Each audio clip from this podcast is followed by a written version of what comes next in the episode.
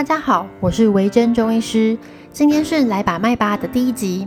这个 podcast 内容主要是要来跟大家分享关于中医的世界。可能有的人回忆中会有菜市场口的老中医，又黑又苦的可怕中药。你曾经喝过转骨方，或是电视上看到的四物汤。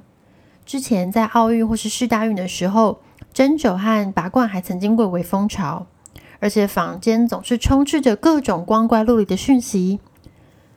中医这么多年来，仿佛一直盖着一层神秘的面纱。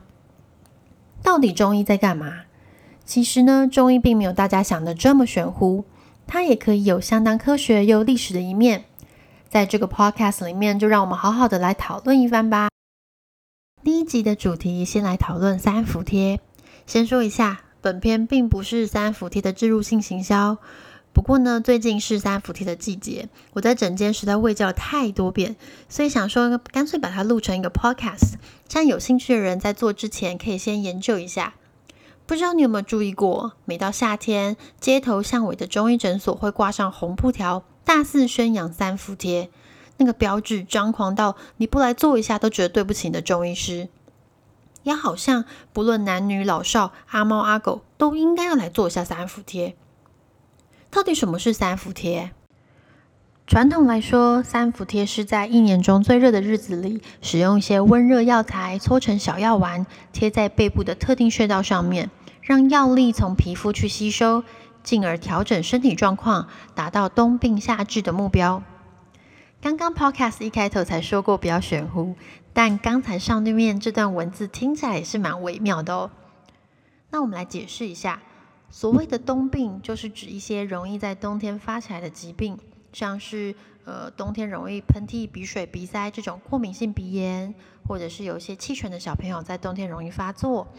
那有些女生呢，在冬天会容易手脚冰冷，甚至是经痛的很厉害。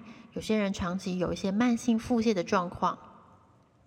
这样听起来，上至呼吸道，下至肠胃道，几乎都可以包办。你可以想成，它是一种调整体质的方法。那它为什么可以调整体质呢？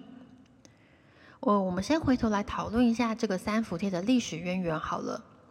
大家都听过针灸，针灸针灸其实是两种东西，一个是针，就是我们常常看到那个一根一根长长的针会刺到皮肤里面，去刺激肌肉啊、穴道啊等等状况的。第二个其实是灸，灸的概念在很早很早以前就开始了。那个时候，古人会把一些刺激性的药物放在皮肤上面，去刺激皮肤发泡。所谓的发泡，大概就是说长水泡的意思，或者是让它皮肤的局部发热潮红，有点像是有点发炎反应的概念。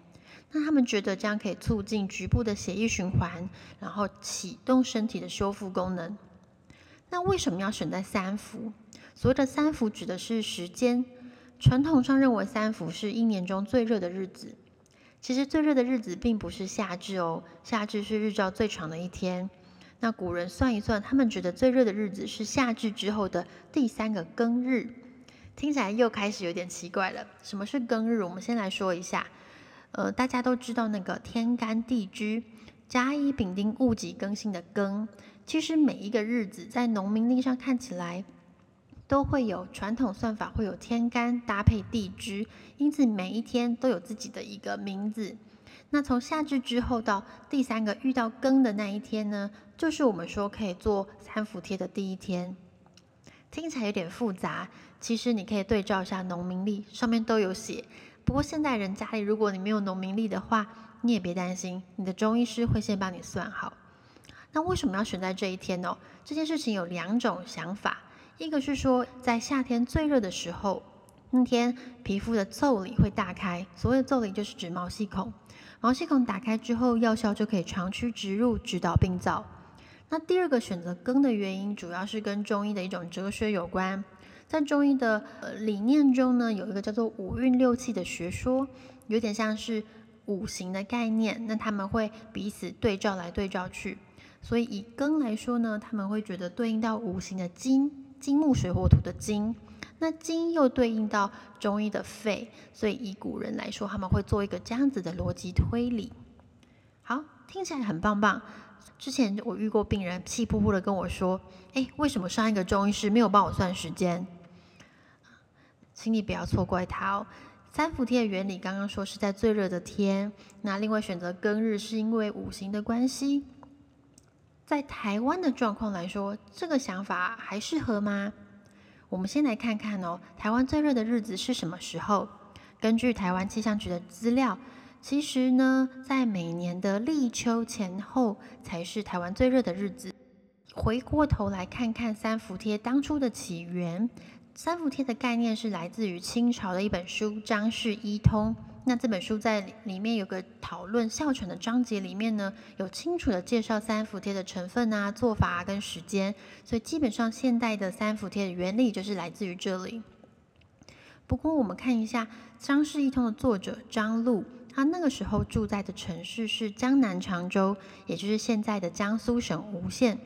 我们今天不是来考古的，因为考据做的不太好。但是我们可以大概推论一下，江苏省它其实是处于一个亚热带到温带的过渡区，它的气候温和，而且四季气候非常分明。它的夏天就是六月到八月，一旦梅雨季过后，就会进入盛夏。也就是说，那个时候它的七月的确有可能非常的热。因此呢，在台湾的状况来说，其实只要在夏至过了到立秋之前这段比较炎热的时间做，效果都还不错。那第二个，因为关于庚日推到肺经这件事情，是跟中医的哲学有关，它是五运六气的思想。那以现代来说，我们并没有这么的讲究了啦。三伏贴这个东西呢，基本上现代的中医师对三伏贴都非常的好奇，于是有很多中医师做了一些研究。例如说，像大林慈济医院发现呢，做了六次的三伏贴之后，鼻过敏的症状，包含喷嚏呀、流鼻水，都有显著的改善，但是鼻塞的效果比较有限。第二个是七龙长庚中医，他们在二零零五年也做了研究，发现鼻子过敏的症状啊、患者活动状态啊、睡眠等等状况，在做了三伏贴之后，都有显著的改善。气喘也是。气喘的患者在接受了治疗之后，发现他们气喘发生的症状，或是日常生活限制的状态，都能够获得改善。那做完三伏贴到底能够维持多久？台北医药大学中医部他们也做了个研究，他们去追踪做完三伏贴的患者，他们一年之后状况，发现呢，一年之后超过一半的人都认为症状仍然有减轻，并且维持了一年。那他们另外也发现了，年纪越小的患者施作的效果会越好。听到现在三伏贴的效果看起来是真的不错，那它有没有什么副作用呢？三伏贴是一个很安全的治疗行为，但如同所有治疗行为一样，在某些状况下它也有可能会产生副作用。以三伏贴来说，在皮肤比较容易敏感的患者身上，要是敷贴时间过久，它会容易出现水泡的状况。通常我会建议我的病人敷贴大概四小时就可以撕除。那我之前有遇过患者跟我说，我觉得只贴四个小时太浪费了，所以我给他贴了一整个晚上才拿掉。Oh my god！听完我吓得我一身冷汗。千万不要，就算是面膜也不能贴一整晚哦。我刚刚前面有说过，三伏贴的药材是一种非常温热的药材，那有的时候敷贴太久，会容易造成慢性灼伤的状况，就会起水泡。所以呢，三伏贴并不是贴越久越好哦，要听你的中医师建议的最好。既不用吃苦苦的药，似乎也不怎么费力，轻轻松松就可以改善症状。不过再次重申哦，我们这个并不是三伏贴的叶配，三伏贴不是万灵丹，不是所有的体质都适合。最安全的方法就是去找你的中医师，让他帮你检查审视一下状况。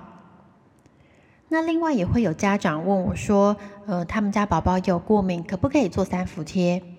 我自己的习惯是建议两三岁以上的小朋友，当他可以明白的表示自己身体哪里不舒服的时候，他就可以贴了。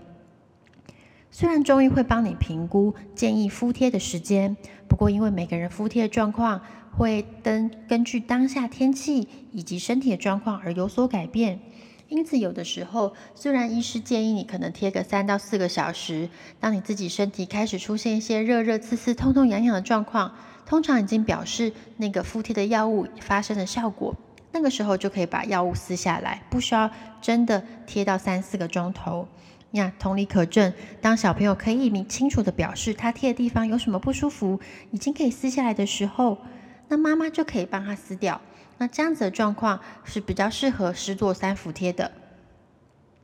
OK，啰啰嗦嗦讲到最后，希望大家可以对这个神秘的三伏贴有所认识。